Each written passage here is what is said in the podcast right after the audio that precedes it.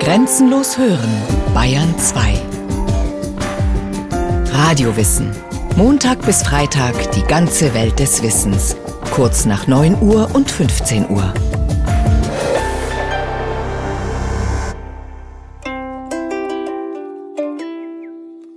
Als sich Antonius einmal mit Kleopatra beim Fischfang belustigte und über sein geringes Glück dabei sehr verdrießlich war, befahl er einigen Fischern heimlich hinzuschwimmen und schon vorher gefangene Fische an seine Angel zu binden und zog auf diese Art zwei oder dreimal Fische herauf.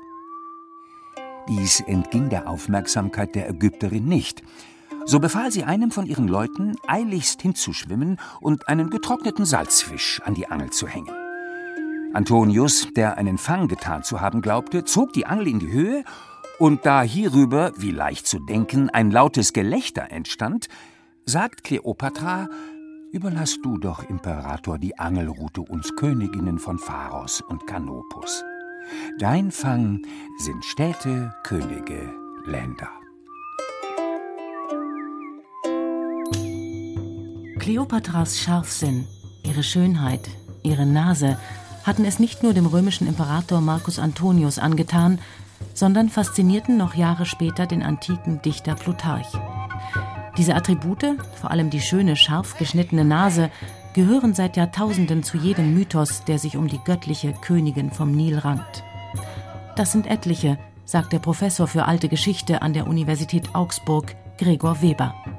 Hier kommt nun ein ganz wesentlicher Aspekt zum Tragen, dass sie gerade durch ihre Liaison mit zwei prominenten römischen Staatsmännern Stoff genug hergab für gute Anekdoten. Man kann sie beurteilen als eine femme fatale, die gewissermaßen einen Mann nach dem anderen berechnend um den Finger wickelte. Man kann sie aber auch interpretieren als eine Machtpolitikerin, deren primäres Interesse letztlich darin bestand, ihre Herrschaft, ihr Land, ihre Dynastie quasi zu bewahren und von jedem, der sich anbot, das entsprechende Positive sozusagen abzuziehen. Die historische Kleopatra eindeutig zu fassen ist schwierig. Das liegt vor allem an den sehr widersprüchlichen Quellen. Die römischen Sieger schreiben weit später über sie, sie war die Manipulatorin schlechthin durchaus attraktiv, doch vor allem vollkommen korrupt. Anziehend ist sie, wunderschön, rühmen ägyptische Chronisten. Aber korrupt? Mitnichten. Kleopatra ist eine Vorzeigepolitikerin, heißt es in den überlieferten zeitgenössischen Texten, eine vollendete Göttin. Kleopatra, die siebte Philopater, die Vaterliebende, wird im Winter um den Jahreswechsel 70-69 vor Christus geboren. Ihre Mutter ist wahrscheinlich eine vornehme Ägypterin aus einem hoch angesehenen Priestergeschlecht aus Memphis. So begründen Wissenschaftler zumindest, dass die Prinzessin nicht nur die Sprache ihres Vaters, Griechisch, spricht, sondern zudem Ägyptisch, Hebräisch, Arabisch, Syrisch, Äthiopisch, Persisch, Medisch. Kleopatra wird die erste der Ptolemäer sein, die sich mit ihren Untertanen ohne Übersetzer unterhalten kann. Bereits seit 300 Jahren regiert der kleine hellenistische Clan über sieben Millionen Ägypter. Stammvater ist der makedonische Heerführer Ptolemaios, ein enger Vertrauter von Alexander dem Großen. Nach dessen Tod gelingt es Ptolemaios I., sich den fruchtbarsten Teil der alten Welt zu sichern. Damit im ertragreichen Ägypten kein fremder Lebenssaft die königlichen Blutbahnen stört, heiraten die Ptolemäer ihre engsten Verwandten. Förderlich für den Familienfrieden ist diese Strategie nicht. Das zeigt sich auch am Beispiel Kleopatras. Kleopatra wächst im reichsten Land der Welt heran. Ihre Familie residiert in einem weitläufigen Palast- und Tempelbezirk in der Hauptstadt Alexandria. Eine halbe Million Menschen wohnen in der Metropole. Griechen, Römer, Ägypter, Nubier, Gallier, Juden. In mehr als 2500 Tempeln und Kultstätten verehren sie ihre Gottheiten. Kleopatras Vater Ptolemaios XII. Auletes will die Unabhängigkeit seines Reiches bewahren. Nicht geheuer ist ihm die junge, rasch expandierende Großmacht Rom. Rom hat in kurzer Zeit Griechenland, Kleinasien und den vorderen Orient unter seine Kontrolle gebracht. Ptolemaios XII. bleibt lieber sein eigener Herr in Ägypten und zahlt dafür gewaltige Bestechungssummen. 51 vor Christus stirbt er. Kleopatra ist 18 Jahre alt und übernimmt mit ihrem in aller Eile angetrauten Gemahl, dem zehnjährigen Bruder Ptolemaios XIII., die Regentschaft. Laut Testament ihres Vaters ist das römische Volk gesetzlicher Vormund. In kürzester Zeit sind die Eheleute zerstritten. Die machtgierigen Berater des jungen Herrschers jagen Kleopatra aus dem Palast.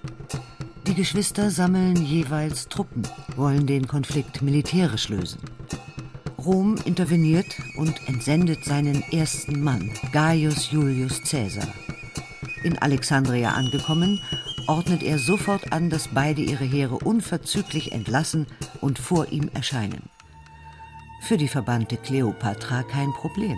Diese Fürstin nahm von all ihren Freunden bloß den Apollodorus mit sich. Sie stieg in einen kleinen Nachen und legte bei der einbrechenden Finsternis in der Nähe des königlichen Palastes an. Da sie kein anderes Mittel wusste, unentdeckt hineinzukommen, legte sie sich der Länge nach in einen Bettsack, welchen Apollodoros mit Riemen zuschnürte und durch die Türen zu Cäsar trug. Durch diese List, die einen kühnen Geist verriet, wurde Cäsar, wie man sagt, zuerst für sie eingenommen und da auch sonst ihr Umgang und ihre Reize großen Eindruck auf ihn machten, Verführt sie ihn? Erobert er sie? Liebe auf den ersten Blick?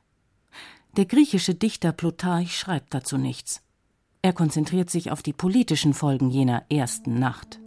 Caesar entscheidet den Alexandrinischen Bürgerkrieg im Frühjahr 47 vor Christus zu seinen und Kleopatras Gunsten. Ihr rivalisierender Brudergemahl Ptolemaios XIII., gerade mal 13 Jahre alt, überlebt nicht. Kleopatra ist Witwe, allerdings nur kurz, denn der römische Machthaber setzt ihren nächsten Bruder Ptolemaios XIV. neben sie auf den Thron aus strategischen Gründen, so der römische Chronist Cassius Dio. Da Caesar fürchtete, die Ägypter möchten sich, da er die Herrschaft einer Frau überantwortet, erneut erheben und dies sowie ihr Zusammenleben mit ihm das Missfallen der Römer erregen, befahl er Kleopatra, wenigstens zum Schein, ihren anderen Bruder zu heiraten. In Wahrheit war sie Alleinherrscherin und verbrachte ihre Tage mit Cäsar. Viele Tage sind es nicht. Schon im April reist Cäsar nach Syrien ab. Neue Kriege erwarten ihn. Im September bekommt Kleopatra ihr erstes Kind. Caesarion, Sohn Cäsars. Auf ihre Weisung hin werden in zahlreichen Tempeln Statuen und Reliefs angebracht, die sie selbst als Göttin Isis und Caesarion als Horus zeigen. Horus ist das Kind von Isis und Osiris. In der griechischen Mythologie rächt er den Mord an seinem Vater und folgt diesem auf den Thron. Caesarion ist ein knappes Jahr alt, als Kleopatra mit ihm und ihrem Gemahl und Bruder Ptolemaios XIV. in die ewige Stadt aufbricht. Caesar hat die Regina Amica, die befreundete Königin, eingeladen. Sie logiert in seinem Haus rechts des Tiber. Kleopatra als letzte Vertreterin dieser Dynastie stand einfach für Luxus, für Dekadenz und das biss sich einfach mit den römischen Werten. Vielleicht haben sie auch ein bisschen neidisch dahingeschaut, aber es war jedenfalls leicht möglich, das alles auch zu diskreditieren. Zumal Caesar ja rechtsgültig mit seiner Frau Calpurnia verheiratet war. Und das war natürlich schon ein Problem, dass in einer seiner Stadtvillen eben dann diese Kleopatra lebte. Ein Problem nicht für Caesar. Der wechselt hin und her zwischen seiner Dienstwohnung im Zentrum, in der er mit Calpurnia lebt, und der Villa am Fluss. Zu Fuß sind es nur 15 Minuten, in der Senatorensänfte geht es noch schneller. Oft kommt der Imperator mehrmals am Tag und verbringt auch die Abende hier, an denen nicht selten lange und ausgiebig gefeiert wird. Kleopatras orientalisch-exotische Gartenfeste sind schnell Magnetpol des römischen Gesellschaftslebens. Ob aus aufrichtiger Verehrung für die Königin oder schierer Neugier. Namhafte Künstler, Dichter, Philosophen finden sich ein, dazu auch hochrangige Politiker. Cäsars Gattin gefällt dieses Wechselspiel nicht. Calpurnia ist die Tochter des einflussreichen Senators und Konsuls Piso, der sichert Cäsars Machtbasis in Rom. Damit muss für Cäsar klar sein, eine Scheidung kommt nicht in Frage, eigentlich nicht einmal eine Affäre. Aber der große Feldherr kann und will von Kleopatra nicht lassen. Kein Wunder, laut Plutarch. An und für sich war ihre Schönheit, wie man sagt, gar nicht so unvergleichlich. Und von der Art, dass sie beim ersten Anblick berückte. Aber im Umgang hatte sie einen unwiderstehlichen Reiz. Und ihre Gestalt, verbunden mit der gewinnenden Art ihrer Unterhaltung, hinterließ einen Stachel. Die Öffentlichkeit ist empört. Das tangiert Cäsar wenig. Er nimmt sogar in Kauf, dass sich führende Senatsmitglieder gegen ihn wenden. Am 15. März 44 v. Chr. geht Cäsar in die Senatssitzung im Saal des Pompeius-Theaters. Verschwörer stürzen sich mit Dolchen auf ihn. Einer der Anführer, der Sohn einer früheren Geliebten, Marcus Junius Brutus, führt den letzten von 23 Messerstichen. Cäsar ist tot und Rom in Aufruhr. Kleopatra packt ihre Sachen, besteigt überstürzt ihr Schiff und reißt samt Gefolge ab. Unmittelbar nach der Ankunft in Alexandria stirbt ihr Gemahl Ptolemaios XIV. aus ungeklärter Ursache. Ein unschöner Verdacht lastet auf der Königin. Beweise gibt es nicht, aber ein Motiv. Warum ernennt sie so schnell ihren Sohn zum neuen Pharao an ihrer Seite, Ptolemaios XV. Caesarion? Und warum lässt sie ihn so über die Maßen feiern als das gottgewollte Kind? Fragen, die die Bevölkerung am Nil nur vorübergehend beschäftigen. Es gibt essentiellere Probleme. Eine anhaltende Dürre überzieht das Land. Die alljährlichen Überschwemmungen, die den Boden fruchtbar machen, bleiben aus. Seuchen suchen Städte und Dörfer heim. Kleopatra erweist sich als kluge Real- und Innenpolitikerin, Sie schnürt ein fortschrittliches Reformpaket, das die Agrarwirtschaft und das Steuerrecht neu regelt. Damit gelingt es ihr, das Reich schrittweise wieder auf Kurs zu bringen. Kleopatra will, und da folgt sie ganz ihrem Vater, eine sichere Zukunft für Ägypten, eng verwoben mit dem Geschick, besser mit dem Erfolg der Großmacht Rom. Drei Männer hatten den Mord an dem großen Diktator gerecht sein zierlicher, intelligenter Adoptivsohn Octavian, gerade 18 geworden, der 20 Jahre ältere, erfahrene, selbstbewusste, beliebte Heerführer Marcus Antonius, einstmals Konsul an der Seite Cäsars, und als Dritter im Bunde des Triumvirats der politisch eher bedeutungslose Marcus Aemilius Lepidus. Lepidus zeichnet verantwortlich für Afrika, Octavian für den Westen, Marcus Antonius für den Osten des Imperiums – damit auch für Ägypten, damit auch für sie, die eben 29-Jährige, von der man wissen will, für oder gegen die Caesarianer. Marcus Antonius lädt sie zu einer Unterredung ein, und das in pompösem Rahmen. Die Göttliche soll zusehen, wie er seine Flotte in Ephesos versammelt und sich als Dionysos feiern lässt. Lebensfreude, freie Liebe, Wein. Sie antwortet nicht in Demut als unterworfene, abhängige Königin, sondern als stolze Herrscherin eines unbeugsamen Reiches. Wenn er sie treffen will, dann muss er schon auf ihre Prachtgaleere mit den Purpursegeln kommen. Sie selbst lag unter einem reich mit Gold verzierten Pavillon, ebenso geschmückt und gekleidet, wie man die Venus zu malen pflegt. Mit einer goldenen Krone, Ohrhängern, einem eng am Hals anliegenden Perlenkollier, einer langen Perlenkette, die sich über der Brust kreuzt. Knaben, die den Liebesgöttern auf Gemälden ähnlich sahen, standen zu beiden Seiten und fächelten ihr Kühlung zu. Manche antike Autoren wissen zu berichten, dass Kleopatra als einziges Kleidungsstück einen Perlentanga trug. Wie auch immer, Marcus Antonius wird schwach, Kleopatra wird schwanger. 40 ist Marcus Antonius und denkbar angetan von der elf Jahre jüngeren Kleopatra absoluter Herrschaftswille, dazu Leidenschaft pur, Lebenslust pur. Kleopatra gefallen besonders seine Extravaganzen. Sie selbst zelebriert gerne ihre Rolle als Göttin Isis in Menschengestalt, Isis die Gebärende. Und wie all die Pharaoninnen und Pharaonen vor ihr sorgt sie dafür, keine Götter und Göttinnen neben sich zu haben. Die ältere Schwester Berenike IV. Ist bereits gewaltvoll vom Thron gestoßen worden. Auch die jüngere Arsinoe IV.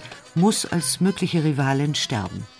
Antonius erledigt das für seine Königin der Könige.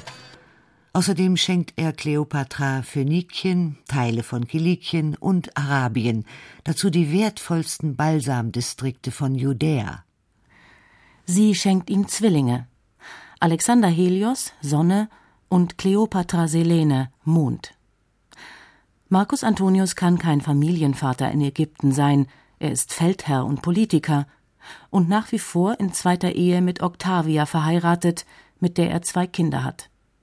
Geheiratet hat er sie, um sich mit seinem Opponenten und zugleich Partner im Triumphirat Octavian gut zu stellen, Octavias Bruder. Marcus Antonius bleibt Ägypten drei Jahre lang fern. Die Herrscherin am Nil muss mit ihren Zwillingen warten. Kleopatra jedoch ist hartnäckig, sie lässt den Kontakt nicht abreißen, unterstützt ihn im Kampf gegen die Parther, genau wie seine Frau, doch erfolgreicher. Marcus Antonius verlässt Octavia, allerdings reichlich brüsk und sehr zum Verdruss ihres Bruders. Der veröffentlicht in einem Propagandaakt gegen den untreuen Schwager dessen Testament. Darin wünscht sich Marcus Antonius, neben seiner Kleopatra in Alexandria bestattet zu werden. Für die Römer ein Schock. Hey! Hey! Hey! 36 vor Christus kommt das dritte Kind zur Welt. Ptolemaios Philadelphos. Dass sie fortan fest zusammengehören und gemeinsam regieren, daran lassen Kleopatra und Marcus Antonius keinen Zweifel. Er erklärt sie und ihre Söhne in einer prunkvollen Zeremonie zu Herrschern über Ägypten. Länder werden an die Kinder verteilt, auch solche, die Marcus Antonius erst noch zu erobern gedenkt. In der Heimat heizt Octavian inzwischen die öffentliche Meinung gegen den Rivalen an und stilisiert Kleopatra zur dekadenten, wollüstigen Verführerin und Verschwenderin. Ägypten ist eine Gefahr für Rom. Rom erklärt Kleopatra und damit auch Marcus Antonius den Krieg. Herbe Verluste in ersten militärischen Auseinandersetzungen können das Paar nicht schrecken. 31 vor Christus beginnen die Vorbereitungen zum Endkampf. Kleopatra setzt ihre Strategie durch. Eine Seeschlacht soll es sein. Die Armee des Marcus Antonius bilden Römer und Ägypter, dazu senden 13 verbündete Könige ihre Truppen, 100.000 Fußsoldaten, 12.000 Reiter und mehrere tausend Pferde werden auf 500 Kriegsschiffe verladen. Ein logistischer Kraftakt. Die Armada segelt über die Ägäis nach Athen. Es geht in die finale Schlacht bei Actium. Gegen Admiral Marcus Vipsanius Agrippa ein militärisches Genie im Dienste Octavians. Agrippas Schiffe sind klein und wendig, ändern pfeilschnell ihre Richtung und Formation. Antonius schwere Flotte ist im Nu eingekesselt. Agrippa hat den Wind besser berechnet, die Front der Gegner reißt auseinander. Kleopatra bildet mit ihren Schiffen die Nachhut und soll auf die Weisung des Marcus Antonius warten. Im Augenblick der Katastrophe entscheidet sie beherzt selbst und bricht durch das Chaos, heim nach Ägypten, koste es, was es wolle. Ihr Geliebter steigt um auf einen kleinen Segler und folgt ihr. Die Schlacht bei Actium ist schmählich verloren. Kleopatra gesteht die Niederlage nicht ein. Als sie den Hafen von Alexandria erreicht, lässt sie die Siegeszeichen setzen. Das Volk jubelt ihr zu. Wenig später erfährt die Stadt zwar vom Debakel gegen Agrippa, aber die Pharaonin weiß sich zu inszenieren. Als unüberwindbare personifizierte Göttin Isis, an ihrer Seite der ruhmreiche Marcus Antonius. Sie feiern ein Fest nach dem anderen, lassen ihr Volk teilhaben an Prozessionen und öffentlichen Gelagen. Octavian wartet in Rom, lässt sich in aller Gelassenheit von dem dionysischen Treiben in Alexandria berichten. Erst ein Jahr später rückt er nach Ägypten ein. Der trinkende, feiernde Feldherr Marcus Antonius hat sein Charisma verloren. Seine Truppen laufen über. Für etwas mehr Sold und besseres Essen geht die Hauptstadt nahezu kampflos an Octavian. Kleopatra rettet sich mit dem Staatsschatz in ihr Grabmal, den Eingang lässt sie verrammeln. Eine Nachricht erreicht Marcus Antonius. Kleopatra ist tot. Er stürzt sich ins Schwert. Schwer verletzt erfährt er, es hat sich um eine Lüge gehandelt. Kaum mehr fähig zu atmen, lässt er sich zum Mausoleum tragen, wo die Seine sich versteckt. An Seilen hieft man ihn durch ein Fenster. Er stirbt in Kleopatras Armen. Kurz darauf gelangen Octavians Männer über das gleiche Fenster in den Tempel und nehmen die Königin fest. Sie trifft sich mit Octavian, will den Thron für ihren Sohn Caesarion retten. Octavian lässt sich nicht beeindrucken, sondern sie abblitzen. 39 ist Kleopatra jetzt und eines will sie nicht: als Kriegsbeute im Triumphzug durch Rom geführt werden. Lieber sterben. Doch wie? Der Kobrabiss ist von ihr bewusst ja gewissermaßen in Umlauf gebracht worden, um ihre Nähe an die Göttin Isis besonders zu betonen. Und schließlich war ja die Schlange, die Kobra, ja auch ein Herrschaftszeichen für die ägyptischen Pharaonen, dass sozusagen der Biss der letzten Kobra quasi die Dynastie auch zum Ende gebracht hat. Intensives Quellenstudium und zufällige Funde bei Ausgrabungen können das Rätsel nicht lösen, sagt der Professor für alte Geschichte an der Universität Augsburg, Gregor Weber. Hier muss man interdisziplinär vorgehen. Biologen bezweifeln die Legende, dass Bisse einer ägyptischen Uräusschlange die Königin umgebracht haben könnten. Das Gift dieser Tierart wirkt selten tödlich, und wenn, dauert es mehrere quälende Stunden lang. Der von damaligen Chronisten angegebene Zeitraum ist bei weitem zu kurz. Naheliegender ist, dass Octavian die Königin ermorden und einen Suizid vortäuschen lässt. Schließlich will er keinen Aufstand in Alexandria riskieren. Rasch beseitigt er nach ihrem Tod Caesarion. Die drei gemeinsamen Kinder von Marcus Antonius und Kleopatra werden nach Rom gebracht und wachsen bei Octavians Schwester auf. Bekannt ist nur, was aus Kleopatra Selene wird. Octavian vermählt sie 20 vor Christus mit König Juba II. von Mauretanien. Hollywood-tauglicher ist es, nichts mehr von den Kindern zu erzählen und dafür opulent zu inszenieren, wie Kleopatra sich die Schlange an den nackten, üppigen Busen setzt. Elizabeth Taylor mit dem unglaublichen blau-schwarzen Augen-Make-up stirbt so den Liebestod für Marcus Antonius, Richard Burton, den muskulösen Helden mit kecker römischer Stirnlocke. Die Legende lebt. Kleopatra verzaubert auch über 2000 Jahre nach ihrem Tod. Macht macht eben erotisch.